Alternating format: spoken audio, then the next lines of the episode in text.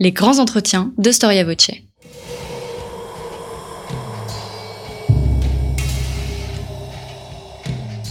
Une émission de la rédaction de Storia Voce.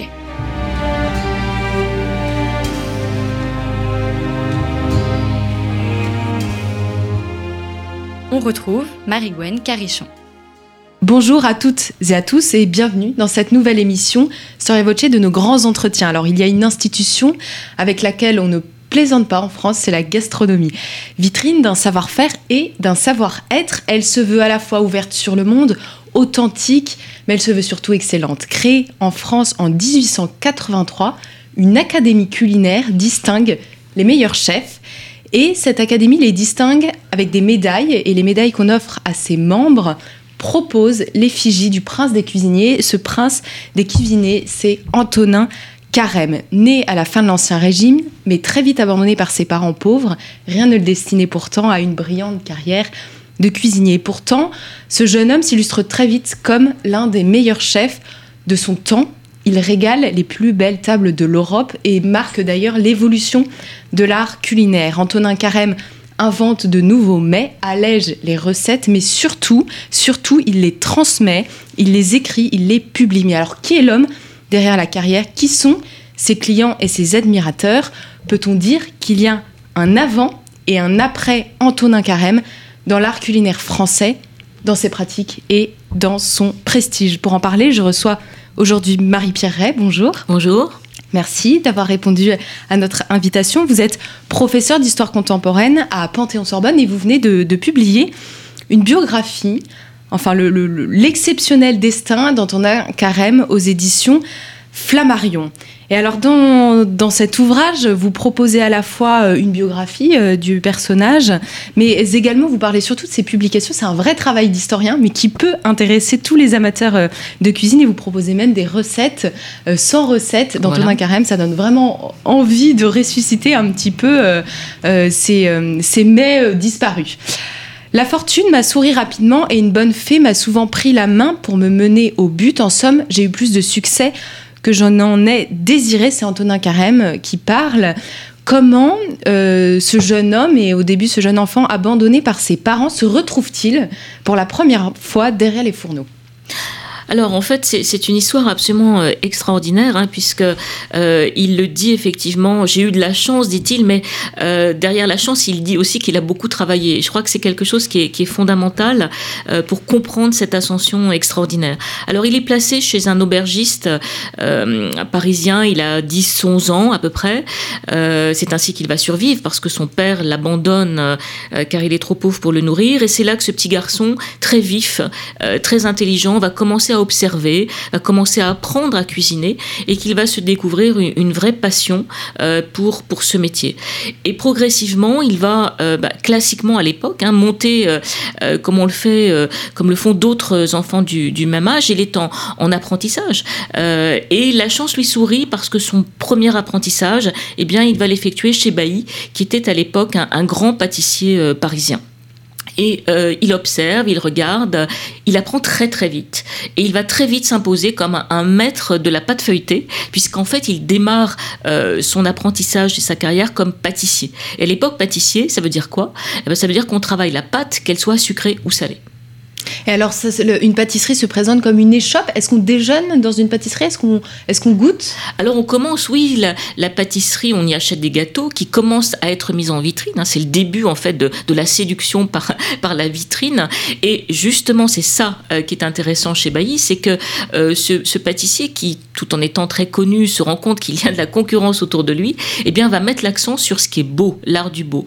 Et le petit Antonin Carême, euh, très tôt, se passionne pour l'architecture pour l'esthétique, c'est quelque chose qu'il a en lui, la passion de l'architecture très très tôt. Et euh, il, va commencer à, concevoir de très belles pièces montées, euh, de très beaux agencements en fait en, pâtisserie qui tiennent avec du sucre filé, qui tiennent avec ce qui fait tenir euh, une pièce montée comme un, bel objet architectural, pourrait-on dire, et qu'il va inventer des formes extravagantes qui, qui vont séduire Bailly et au-delà de Bailly, eh bien, les clients de la pâtisserie qui sont absolument subjugués par ces formes extravagantes. Et non seulement il y a le beau, mais il y a le bon, puisque Carême, comme vous l'avez rappelé en, introduction, va contribuer à, alléger la cuisine et à, alléger la pâtisserie euh, en allant vers des, saveurs de plus en plus subtiles. C'est très intéressant parce que vous parlez d'architecture pour parler de, de pâtisserie. C'est assez osé de, de, faire euh, le rapprochement des deux, mais en fait, il a voulu être réellement architecte, architecte avec les pierres. Euh, pourquoi est-ce qu'il a choisi la cuisine et, que, et pas l'architecture? Il n'a pas choisi la cuisine. Il a été amené, pourrait-on dire, à la cuisine parce que c'était à l'époque ce qui était le plus facile, le plus abordable quand, on est un enfant euh, voilà, abandonné, placé chez un aubergiste. Et il le dit d'ailleurs, j'aurais voulu être architecte, mais mes moyens ne me le permettaient pas. Donc c'est un, une sorte de, de frustration en réalité hein, qu'il a conservé toute sa vie, mais euh, il l'écrit aussi, hein, il a laissé une vingtaine de pages de souvenirs qui sont extrêmement euh, intéressantes, euh, dans lesquelles il dit, voilà, j'ai voulu transférer à la pâtisserie l'art de l'architecture. Et, il, y est, il, y est, parvenu, il y est parvenu. et à l'époque où justement on commence à s'intéresser à ce côté monumental de la, pâtisserie, où on veut, on y reviendra sans doute dans la conversation, mais l'Empire va découvrir ce, beau monumental, qu'il s'agit de, voilà, de de déplacer, de mettre sur la table pour séduire, pour subjuguer les invités, eh bien, euh, Carême va être totalement en phase euh, avec son temps de ce point de vue. Alors on a, on l'a cité, euh, Antonin Carême, euh, la, principale source, enfin peut-être la première source, source, ce sont ses souvenirs, mais euh, vous expliquez qu'il faut les lire avec, avec l'œil de l'historien, il faut analyser sa manière d'écrire. Qu'est-ce qu'on trouve dans ses souvenirs? Alors les souvenirs sont très brefs, hein, c'est à peine une vingtaine de pages, mais il y a aussi en parallèle des notes, des petites notations qu'il a laissées dans ses autres écrits, qui sont ses, livres proprement dit de, de cuisine cuisine, euh, et en particulier son art de la cuisine française au 19e siècle, qui est quand même un énorme ouvrage en, cinq volumes. Mais on a des petites annotations, on a aussi des introductions à ces ouvrages dans lesquels il se raconte, et puis on a aussi des aphorismes. Et ça, c'est intéressant. Les aphorismes euh, sont très riches, sont très précieux pour comprendre son rapport à sa profession, son rapport euh, au monde qui l'entoure. et, et, tout cela nous permet de dessiner un personnage fascinant, extrêmement intéressant. Alors les souvenirs sont brefs parce que euh, il ne faut pas oublier un point essentiel, c'est que Carême a longtemps été analphabète. Hein. il a appris euh, euh, à, écrire et à lire, il a 14-15 ans, donc il a un rapport à l'écrit évidemment un peu plus compliqué. il ne maîtrise pas forcément toujours bien l'écriture. Et donc euh, euh, il, a ce côté autodidacte qui fait que euh, dans ses souvenirs il ne s'est guère épanché. Mais dans ses ouvrages pour lesquels il a eu l'aide en fait d'un secrétaire qui l'a sans doute aidé à peut-être à, peaufiner sa pensée eh bien on a là des, des, écrits peut-être plus élaborés mais qui donnent qui renseignent et qui donnent beaucoup à, voir de, de, sa personnalité. Donc c'est cet ensemble un peu composite hétéroclite pour pourrait-on dire, euh, qui sont autant de sources très très précieuses pour l'historien?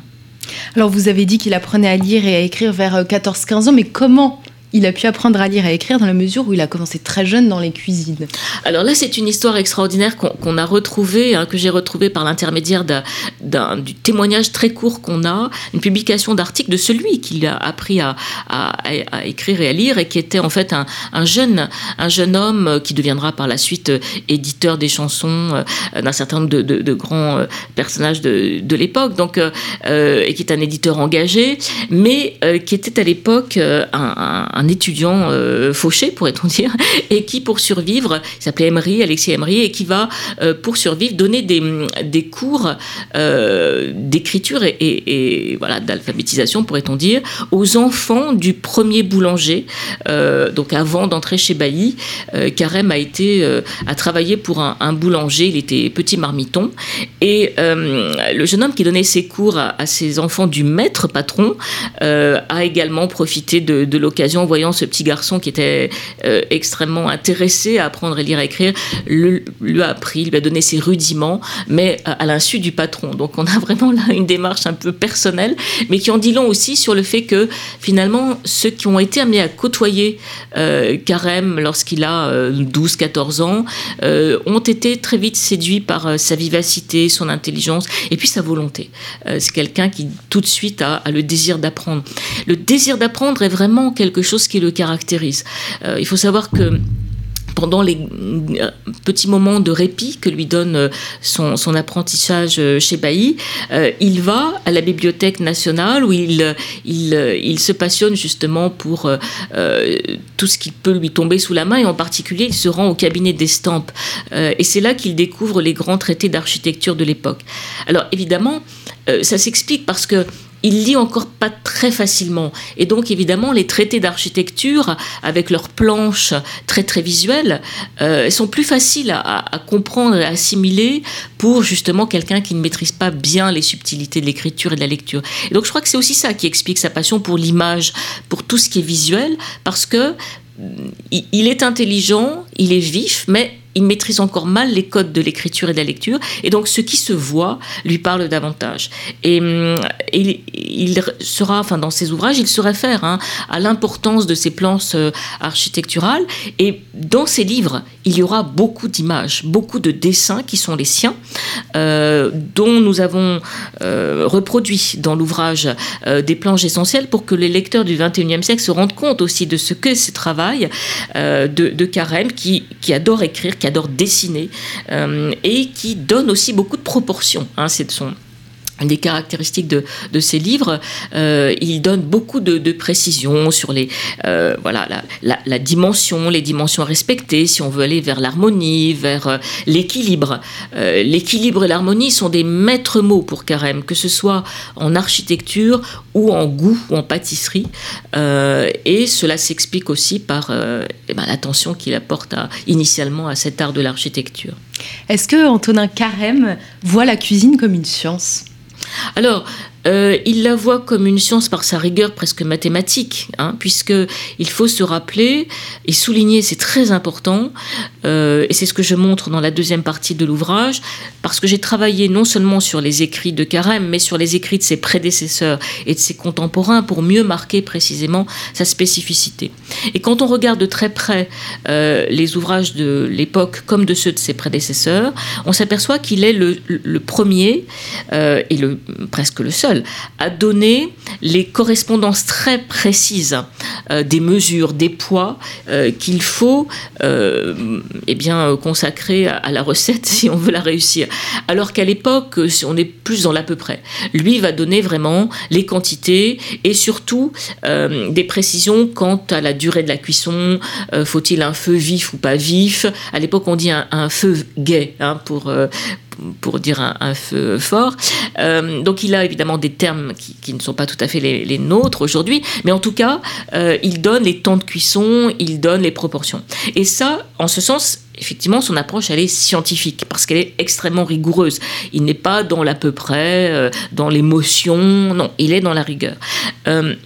Mais pour autant, il aura à cœur de définir la cuisine comme un art. Pour lui, euh, la cuisine, c'est un art. Euh, il se définit comme un artiste culinaire, justement parce qu'il a à cœur d'allier la rigueur euh, mathématique, pourrait-on dire, scientifique des recettes, et le beau, l'esthétique, et toujours cette idée d'harmonie, harmonie des couleurs dans la présentation, harmonie des, des sensations gustatives. Et son attachement au beau euh, est intéressant parce que finalement, ça, ça rejoint aussi euh, euh, ce que sont nos chefs aujourd'hui, puisqu'aujourd'hui, on attache également beaucoup d'importance, non seulement aux sensations gustatives, mais aussi à l'esthétique. Et de ce point de vue-là, Carême a de toute évidence été aussi un pionnier. Après avoir eu plusieurs patrons, donc vous avez évoqué certains, certains pâtissiers, Carême devient son propre patron. il a une vingtaine d'années. Euh, et, vous soulignez le fait qu'il y a peu de sources, en fait, euh, sur ce nouvel établissement euh, qu'il ouvre pourtant à son nom. comment on l'explique? Alors, il faut, avant d'en venir à sa pâtisserie, hein, son établissement c'est sa pâtisserie, il, faut, pour comprendre bien pourquoi il est devenu son propre patron, revenir sur, sur un, certain point. Euh, lorsqu'il est chez, chez Bailly, euh, donc il se, il, euh, très vite, hein, et sa réputation s'établit sur la base de, de tout ce qu'il produit comme, comme très beaux, très beaux éléments qui se mangent, qui sont ses pièces montées, hein, puisqu'il est l'inventeur de ce qu'on appelle aussi les crocs en bouche, qui sont ces, ces pièces montées spectaculaires. Il est repéré en fait par l'intendant de Talleyrand, hein, qui s'appelait Boucher, euh, qui est absolument fasciné et qui comprend très vite le potentiel euh, de ce jeune homme et qui va donc euh, le faire travailler pour ce qu'on appelle à l'époque les grands extraordinaires. C'est-à-dire que Carême n'a jamais été sauf quand il est chez Bailly, ou à la fin de, sa carrière, quand il sera chez, les Rothschild, a très peu travaillé pour une seule personne. En réalité, il travaillait pour ses extraordinaires, c'est-à-dire euh, ces pièces qu'on lui commandait pour agrémenter des grands dîners d'apparat euh, du ministère des Relations extérieures, puisque Talleyrand, à l'époque, occupait le poste de ministre des Relations extérieures de, Napoléon. Euh, d'abord du premier consul et ensuite de Napoléon empereur. Et donc Carême travaille et rejoint, il est au contact d'autres cuisiniers qui, eux, travaillent aussi pour la partie salée, pour ceci, pour cela. Et c'est là qu'il rencontre en fait ses pères qui vont commencer aussi à lui apprendre ce qu'il maîtrise encore mal, c'est-à-dire tout ce qui est de l'ordre de la cuisine, puisqu'à l'époque, il est encore recruté pour ses extraordinaires comme pâtissier. Mais ces extraordinaires pouvaient requérir jusqu'à 72 heures de travail, 48 heures, 72 heures. Ce sont des ouvrages absolument démentiels pour, pour, euh, pour nos, nos standards actuels. Et donc, il y passe des heures, des heures et des heures, et ensuite il livre, il apporte euh, son, euh, son travail, où il finit euh, de travailler sur place dans ses grandes cuisines, ses œuvres. Mais encore une fois, il est payé à la commande. Et donc, le succès venant, bah, assez vite, ça a été assez logique pour lui de dire bah, je vais rester mon propre maître en finalement ne travaillant qu'à des commandes successives. Et il y a dans ce parcours-là une exception qui est l'ouverture de sa fameuse pâtisserie rue de la Paix. À l'époque, elle ne s'appelle pas rue de la Paix, mais euh, euh, elle s'appelle rue Napoléon, son nom va changer. Euh, mais c'est cette fameuse rue qui est une rue en fait toute nouvelle à l'époque, hein, qui, démarre, pourrait-on dire, et qui va accueillir cette fameuse pâtisserie. Alors sur laquelle on a très peu de choses. J'ai retrouvé dans les registres de commerce de la ville de Paris des traces de cette, de cette pâtisserie, mais de fait, il, il la gardera 2-3 ans. Alors c'est vrai qu'il l'ouvre probablement 1809-1810, à un moment qui euh, il va connaître le succès, mais assez rapidement euh, il, ferme sa pâtisserie sans qu'on sache vraiment pourquoi. En réalité, bon, je formule deux hypothèses dans, mon livre. La première est que bah voilà, la campagne de Russie arrive, 1812 arrive, euh, les Français, les Parisiens en particulier, hein, puisque ce, sa pâtisserie s'adresse aux, Parisiens, ont, d'autres soucis en tête que de, de, de manger des petits gâteaux et de déguster sur place hein, des, petits fours, puisqu'il est l'inventeur des, petits fours. Donc malgré tout son génie, bon, euh, l'ambiance est plutôt morose. Et puis par ailleurs, il y a un élément dans, sa vie personnelle qui est que euh, il il s'est marié, il a épousé euh, une jeune femme de conditions supérieures à la sienne dont il ne divorcera jamais, ça j'ai retrouvé trace dans, dans, dans, les sources, contrairement à ce que certains ont pu affirmer précédemment. Il n'a jamais divorcé de son épouse, mais ils se sont séparés, le couple n'a pas très bien marché, et euh, il a à ce moment-là une compagne qui est entrée dans, dans sa vie, qui lui donnera euh, la seule fille qu'il ait, qu'il ait eue, et on peut penser que la dot de, sa, de son épouse ayant servi à, euh, à, la mise de fonds en fait pour ouvrir la pâtisserie, Carême, eh bien, pour ces raisons, a été contraint en fait de, liquider ce qu'il appelait donc son, établissement. Mais ce que l'on sait en tout cas, c'est qu'il y a fait travailler des marmitons, de jeunes gens, et qu'il avait toujours à cœur hein, cette transmission sur laquelle on pourra revenir, que vous avez mentionné dans, dans votre introduction, le goût de transmettre, euh, qui est une, une caractéristique aussi extrêmement intéressante euh, chez Carême. Alors vous expliquez très bien que donc de 1803 à 1812, euh, il est vraiment présent, il gravite dans les sphères du, pouvoir napoléonien. Euh, la cuisine, c'est aussi un moyen euh, de faire la diplomatie. Donc en fait, Antonin Carême est au cœur de la diplomatie européenne de, cette, de ce début du 19e siècle. Absolument, ça c'est un point extrêmement important.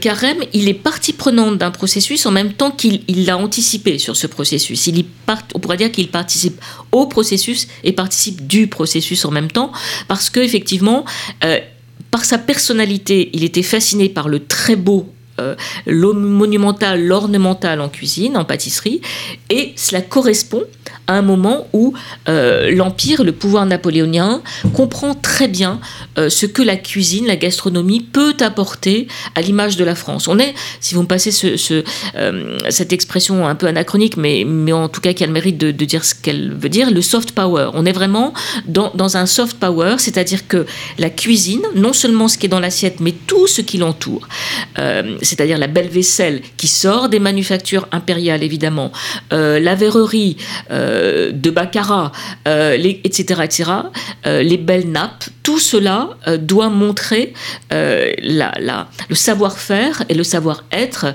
à la française. Et dans le même temps, donc tout ce qui se voit est un, un, objet de séduction, et en même temps, bien sûr, il s'agit d'impressionner, mais aussi de, de, jouer de deux cordes. La première, c'est ce que j'appelle les, les, les, grands dîners, qui sont des grands dîners peut-être presque un peu de masse, c'est-à-dire où on a plusieurs centaines, voire plusieurs milliers de convives, où là il va s'agir d'impressionner et de sceller l'unité nationale à des moments clés. Hein. Donc ça va être, euh, on va fêter des grandes victoires, on va fêter des événements euh, matrimoniaux, euh, bon, le mariage de l'empereur, la naissance du roi de Rome sont autant de, moments dans lesquels on va avoir des grands dîners pour justement montrer cette communion nationale.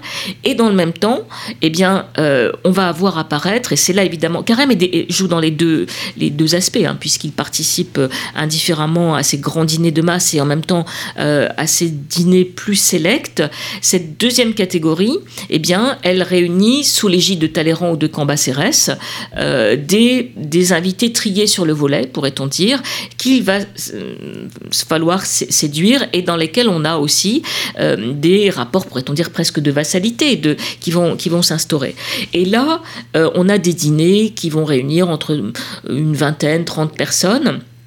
Euh, que ce soit donc à Paris, euh, dans, euh, chez Talleyrand ou chez Talleyrand à Valençay, hein, puisque au château de Valençay, on aura des cuisines absolument extraordinaires qu'on peut visiter aujourd'hui et qui, qui, donnent bien la mesure de ce qu'était l'importance de, de, la cuisine pour l'époque, où là on a des dîners dans lesquels on va discuter politique, on va discuter littérature, mais aussi où on scelle des amitiés, des, voilà, tout, tout ce monde, cet entre-soi, pourrait-on dire, mais qui passe par quelque chose qui est typique euh, de, l'art de la, cuisine à la française, c'est-à-dire on va déguster de très bons mets avec de très bons vins, et aussi on, échange des mots d'esprit euh, dans quelque chose qui est héritier du, de la fin du XVIIIe siècle. Et c'est en ce sens que Carême participe aussi à une transmission entre l'ancien monde et le nouveau, qui est que ce goût de l'esprit à la française, qui vient du XVIIIe siècle, qui vient du règne de Louis XV, pourrait-on dire,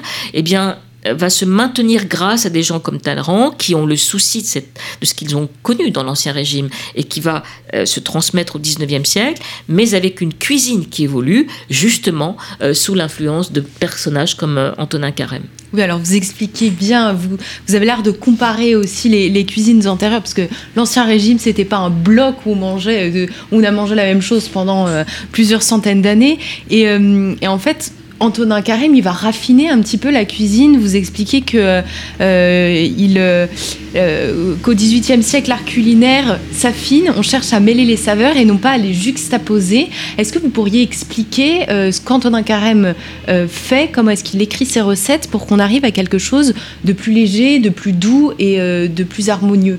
Alors d'abord, euh, il, faut savoir qu'il a, beaucoup lu sur ce qu'avaient fait ses prédécesseurs. Il a lu beaucoup justement de, traités culinaires pour mieux se rendre compte de, ce qu'étaient les pratiques euh, antérieures.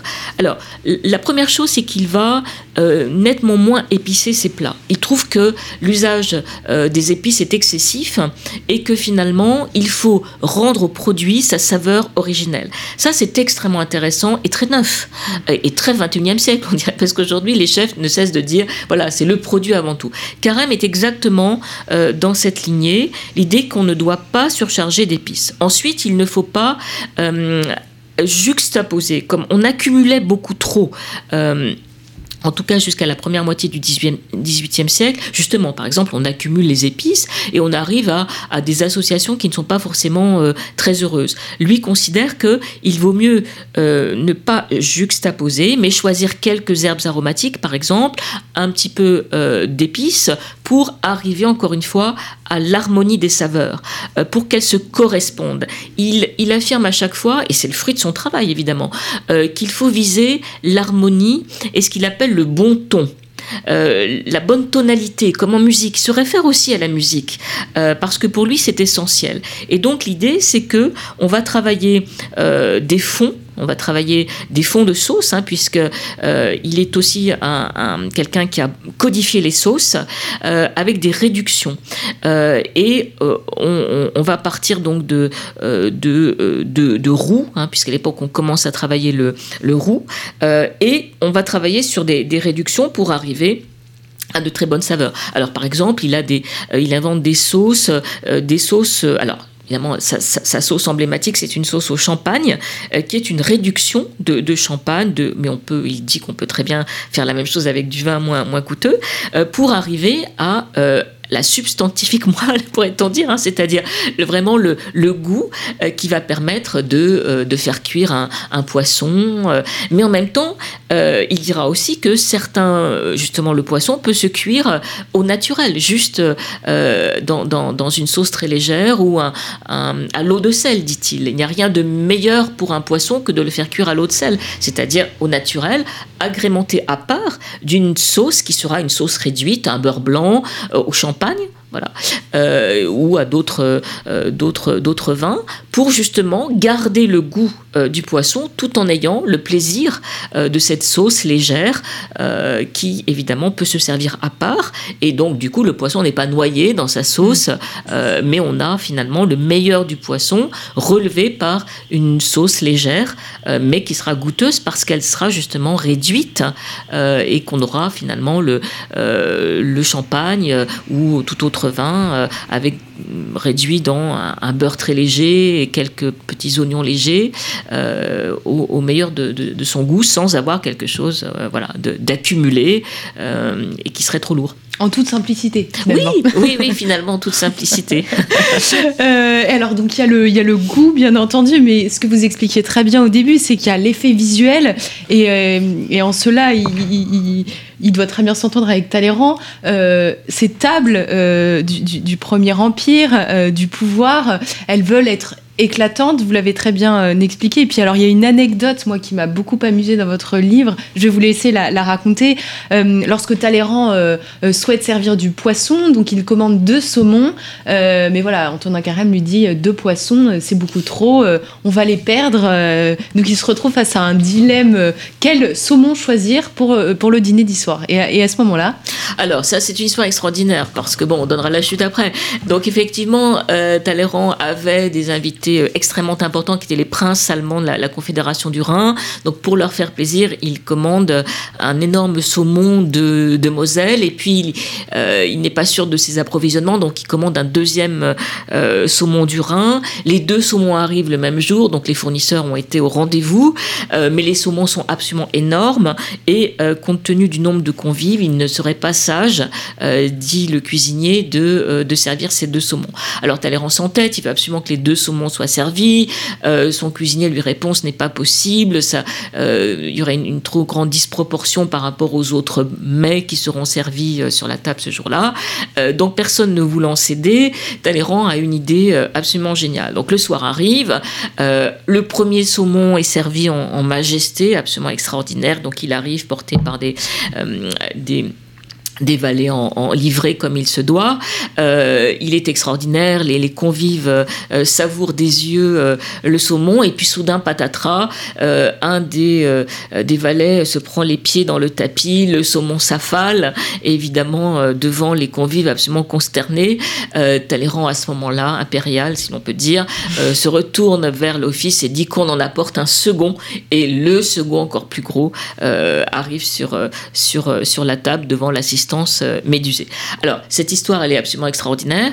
Euh, en même temps, elle est fausse, elle est apocryphe, c'est ça qui est absolument euh, fascinant. Elle a été répétée de livre en livre à propos de, Talleyrand et, de Carême, mais en réalité, elle est totalement inventée et elle est très postérieure à, la période dans laquelle les deux hommes ont, vaincu, ont vécu.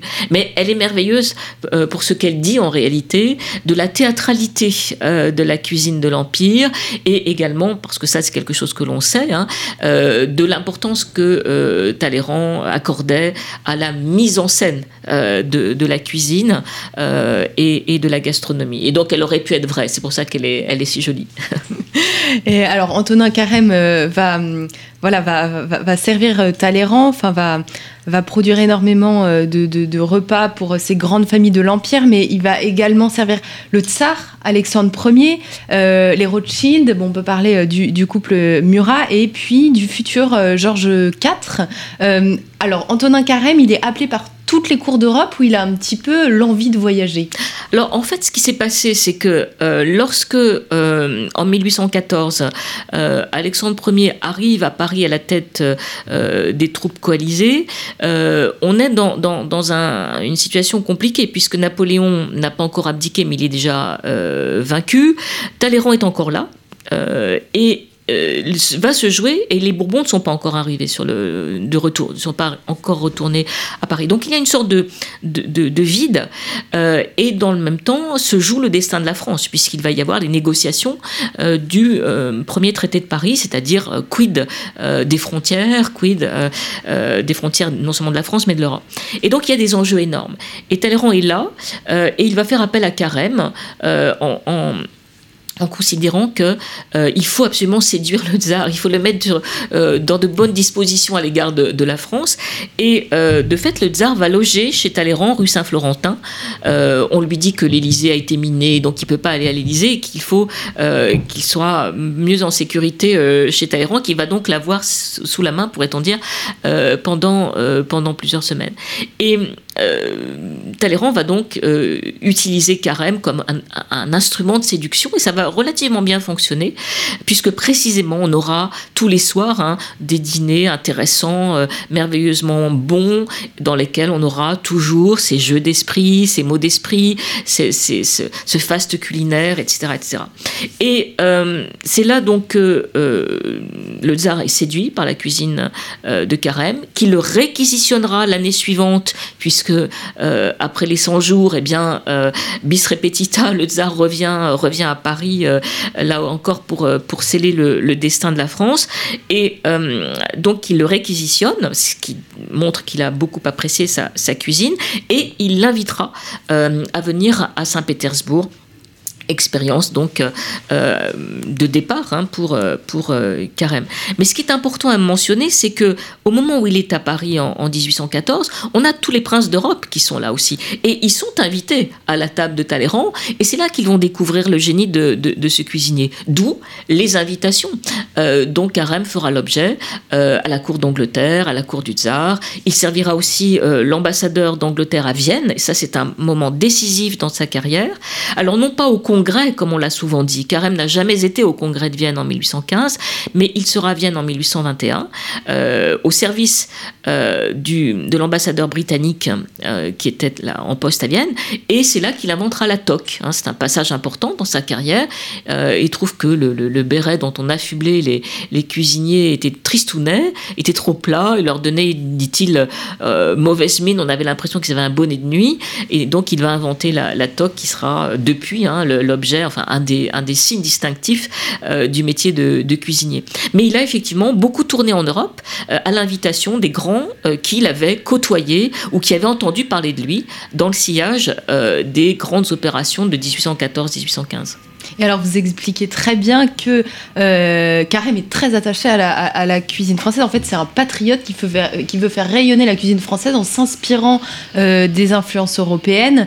Euh, mais il, voilà, il, est vraiment ambassadeur du, goût. Est-ce qu'on est peut dire ça ambassadeur Absolument, du goût français? oui, oui. il a été un, il est patriote. Il est il se dit d'ailleurs patriote, hein, euh, parce qu'il est convaincu que la, cuisine française est la meilleure au monde et qu'il faut la, faire connaître. D'où euh, ses voyages, mais d'où également l'importance qu'il accorde à ses ouvrages, car beaucoup de ses ouvrages euh, vont circuler en français, puisqu'à l'époque, beaucoup de gens, euh, en tout cas dans les élites, euh, maîtrisent le français.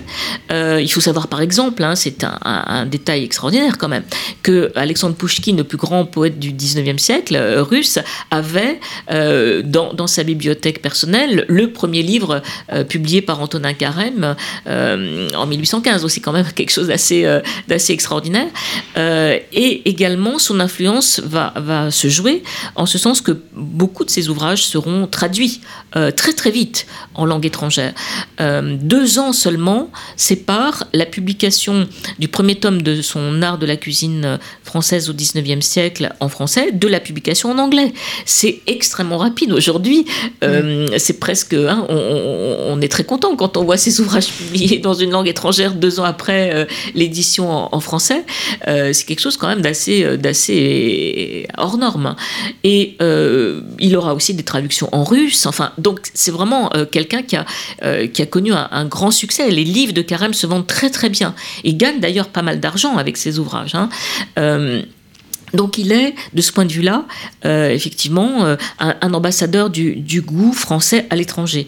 Mais ce qui est intéressant, c'est que dans le même temps, euh, cet homme qui voyage, qui observe, euh, qui se rend donc euh, en Angleterre, en, Russie, en Italie, qui sont les, trois grandes destinations, à Vienne aussi, où il s'est rendu, eh bien, a observé et est revenu avec des, recettes qu'il a adaptées ou qu'il a modifiées ou secouées, hein, selon l'expression qu'il emploie. J'aime bien cette formule, secouées voulant souvent dire allégé d'ailleurs eh bien qu'il a donc introduite et euh, qu'il a donc euh, amené ainsi euh, à circuler en France.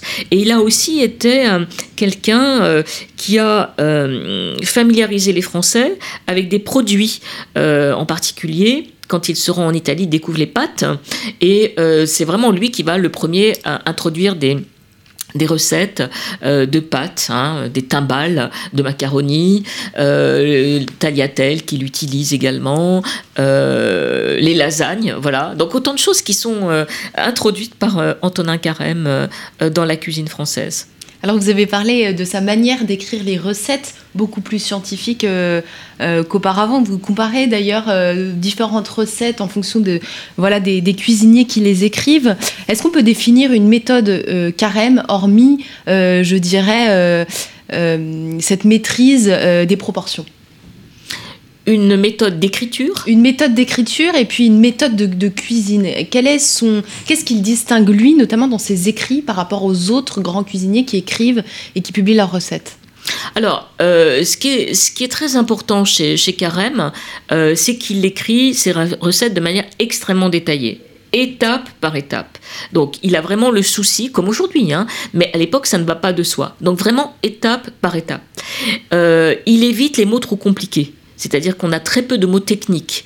Euh, et si on a un mot technique, c'est qu'il a euh, énoncé ce mot technique quelques pages euh, plus tôt. Donc les, recettes sont vraiment faites pour être reproduites dit-il, par les professionnels qui voudront s'en inspirer, mais également toute personne qui voudra, qui voudra cuisiner. Et en particulier, il souligne hein, l'importance que joueront les femmes, les parisiennes, comme ambassadrices hein, du, goût, du goût français. donc ça, c'est intéressant parce que il, il, accorde aux femmes un, un rôle important, leur permettant entre guillemets d'accéder à la haute cuisine, alors que euh, à l'époque, hein, c'est pas forcément le cas. On considère que les femmes, euh, bon, peuvent euh, se débrouiller dans une cuisine roborative, on va dire, hein, mais pas la, haute cuisine. Donc lui n'est pas sur cette ligne. Au contraire, hein, il considère que les femmes ont, un rôle à jouer. De ce point de vue-là, il est plutôt là aussi en avance sur son temps.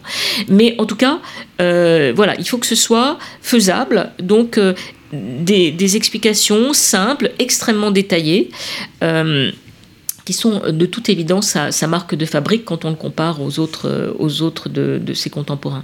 Alors vous avez parlé de, son intérêt pour euh, la cuisine du passé. Il veut vraiment, euh, il cherche vraiment à s'inspirer. Il renie pas du tout ce qui a été fait avant. Et puis il, il essaye de rédiger une histoire philosophique de la cuisine. Alors, qu'est-ce que c'est que une histoire philosophique de la cuisine? Comment on peut philosopher sur la cuisine? Alors, là aussi, il est très en avance sur son temps parce que euh, il insiste beaucoup sur le fait que la cuisine est un acte social. Euh, qu'on ne peut pas manger tout seul, qu'il ne s'agit pas de manger tout seul, que la cuisine se partage. Donc autant de choses auxquelles on est sensible aujourd'hui, mais, mais qui finalement euh, sont déjà présents dans ses écrits dès 1833. Donc pour lui, voilà, la cuisine se partage, euh, la cuisine sert, à, sert au sens servir une, convivialité, une sociabilité, et pour lui, la cuisine, elle relève d'une philosophie de l'existence, en ce sens que, par exemple, on ne doit pas s'empiffrer. Hein. il est euh, hostile à la gloutonnerie. Il, dit que la gastronomie, c'est vraiment euh, l'anti-gloutonnerie, ou que la gloutonnerie, c'est l'anti-gastronomie. Ça marche dans les deux sens, dit-il. Euh, il, a le souci, finalement, d'un mode de vie philosophique, voilà, attentif à, encore une fois, l'harmonie, l'équilibre, le non-excès, le beau, euh, le partage, euh, toutes ces notions-là euh, qui sont extrêmement importantes sous, sous, sa plume. Et on sait par exemple, ça aussi c'est quelque chose de très très neuf chez lui, qu'il sera très attentif et c'est un précurseur, à ce que la cuisine soit aussi un instrument de santé. Hein. Alors, il n'emploie pas le mot diététique parce qu'il n'a pas le concept, mais euh, il considère et il écrira que une bonne cuisine, une bonne alimentation peut faire gagner jusqu'à 10 ans de vie. Donc on est vraiment là aussi dans, dans, une sorte de, euh, de conception très globale de la cuisine. Et c'est en ce sens qu'il y a cette approche un peu philosophique, parce que la cuisine fait partie d'un tout. C'est un art de vivre euh, et non pas seulement un art de manger. Euh, on est dans, dans un rapport voilà, très spécifique à la cuisine, aux produits, à, à l'alimentation, à la modération en, en cuisine. Il est aussi très attentif à servir une cuisine de saison. Euh, avec des produits locaux. Là aussi, c'est quelque chose d'absolument extraordinaire quand on y pense. C'est très moderne. Alors, on pourrait tenter de dire, mais à l'époque, c'est normal puisque euh, on peut pas conserver. Euh, et du coup, on est dans une cuisine de saison. Non, puisqu'on a déjà inventé la conserve à cette époque. Et et, c'est très intéressant puisque je me suis amusée à, regarder ce qu'il en était, donc des, menus qu'il a servis euh, à la cour de Saint-Pétersbourg, ou euh, enfin qu'il a proposé pour la cour de, Saint-Pétersbourg et, euh, et pour d'autres cours quand il est en France ou d'autres d'autres dîners en, France. On, on, observe qu'il rend hommage à la conserve parce qu'en Russie, ça va lui permettre, dit-il, de servir des, fruits.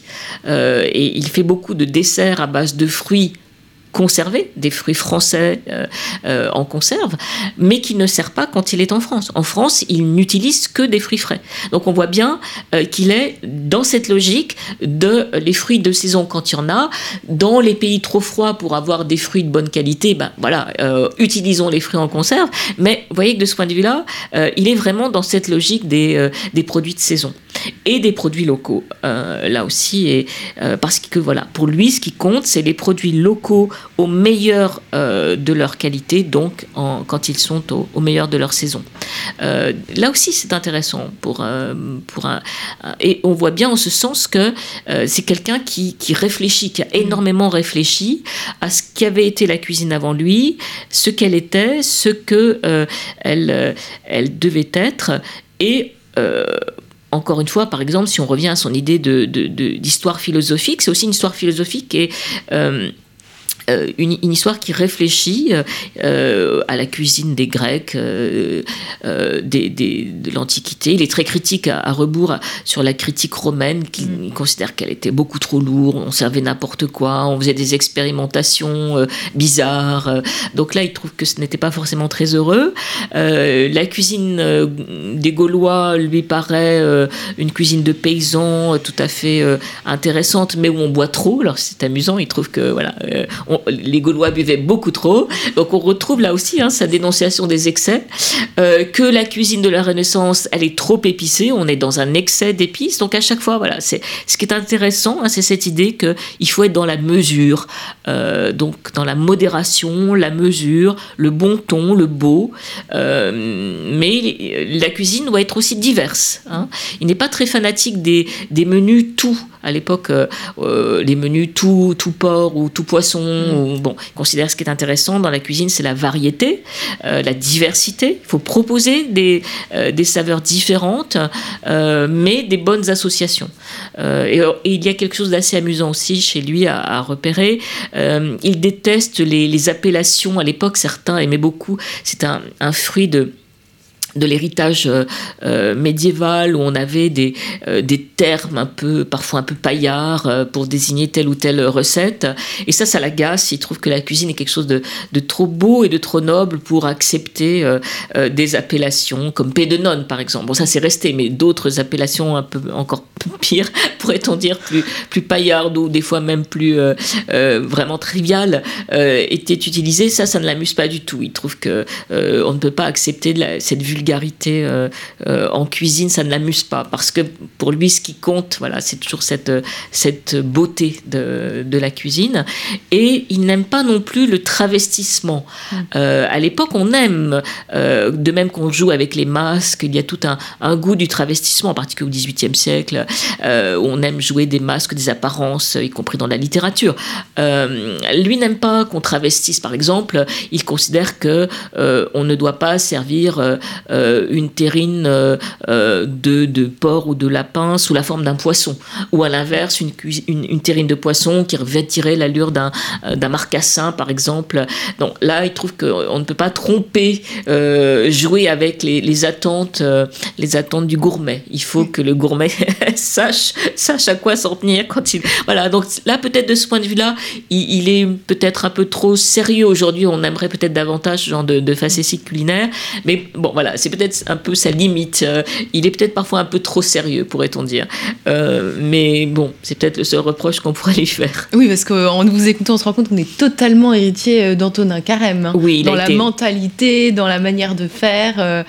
C'est un précurseur, un visionnaire sur beaucoup, beaucoup de points. Une dernière question, Marie-Pierre Ray. Donc dans votre livre, euh, vous proposez 100 recettes de carême, euh, laquelle vous nous conseillez, par laquelle on doit commencer, quelque chose de facile, quelque chose euh, de pas trop original? Alors, euh, tout dépend des goûts, bien sûr, mais les, peut-être commençons par les desserts, puisqu'il y a beaucoup de. J'ai mis plusieurs crèmes que j'aime beaucoup, euh, que j'ai testées, comme la, crème au thé au caramel, qui est absolument délicieuse, mais dans lesquelles il faudra un petit peu diminuer les proportions de sucre. Je pense qu'à l'époque, le sucre était peut-être moins raffiné qu'il ne l'est aujourd'hui, euh, et donc il faut peut-être goûter hein, au fur et à mesure, parce que notre sensibilité au, sucre a peut-être varié. Mais pour le reste, euh, les recettes de poissons sont, sont relativement faciles. Euh, et également, la, recette de pigeon est très faisable et, excellente. Voilà, je pense qu'il voilà, y a une, variété de, goûts, mais peut-être commencer par les crèmes dessert qui sont les plus faciles, crème vanille, crème au thé, qui sont relativement avec des bains marie très très faciles à faire. Voilà. Merci beaucoup Marie-Pierre Gray. Avec plaisir. Merci infiniment, chers auditeurs. Euh, euh, je vous invite vraiment euh, à, vous procurer le premier des chefs, donc le livre de Marie-Pierre Gray sur l'exceptionnel destin d'Antonin Carême, et publié aux éditions Flammarion. Et puis si cette vie vous passionne, vous pourrez prolonger votre expérience culinaire et votre expérience historique, puisqu'en fait, euh, la cuisine permet euh, des, sauts dans le passé en, testant une des 100 recettes, enfin plusieurs des 100 recettes euh, que l'auteur vous propose dans l'ouvrage. je vous remercie pour votre écoute, je vous remercie pour votre fidélité et je vous dis à très bientôt pour une nouvelle émission de nos grands entretiens.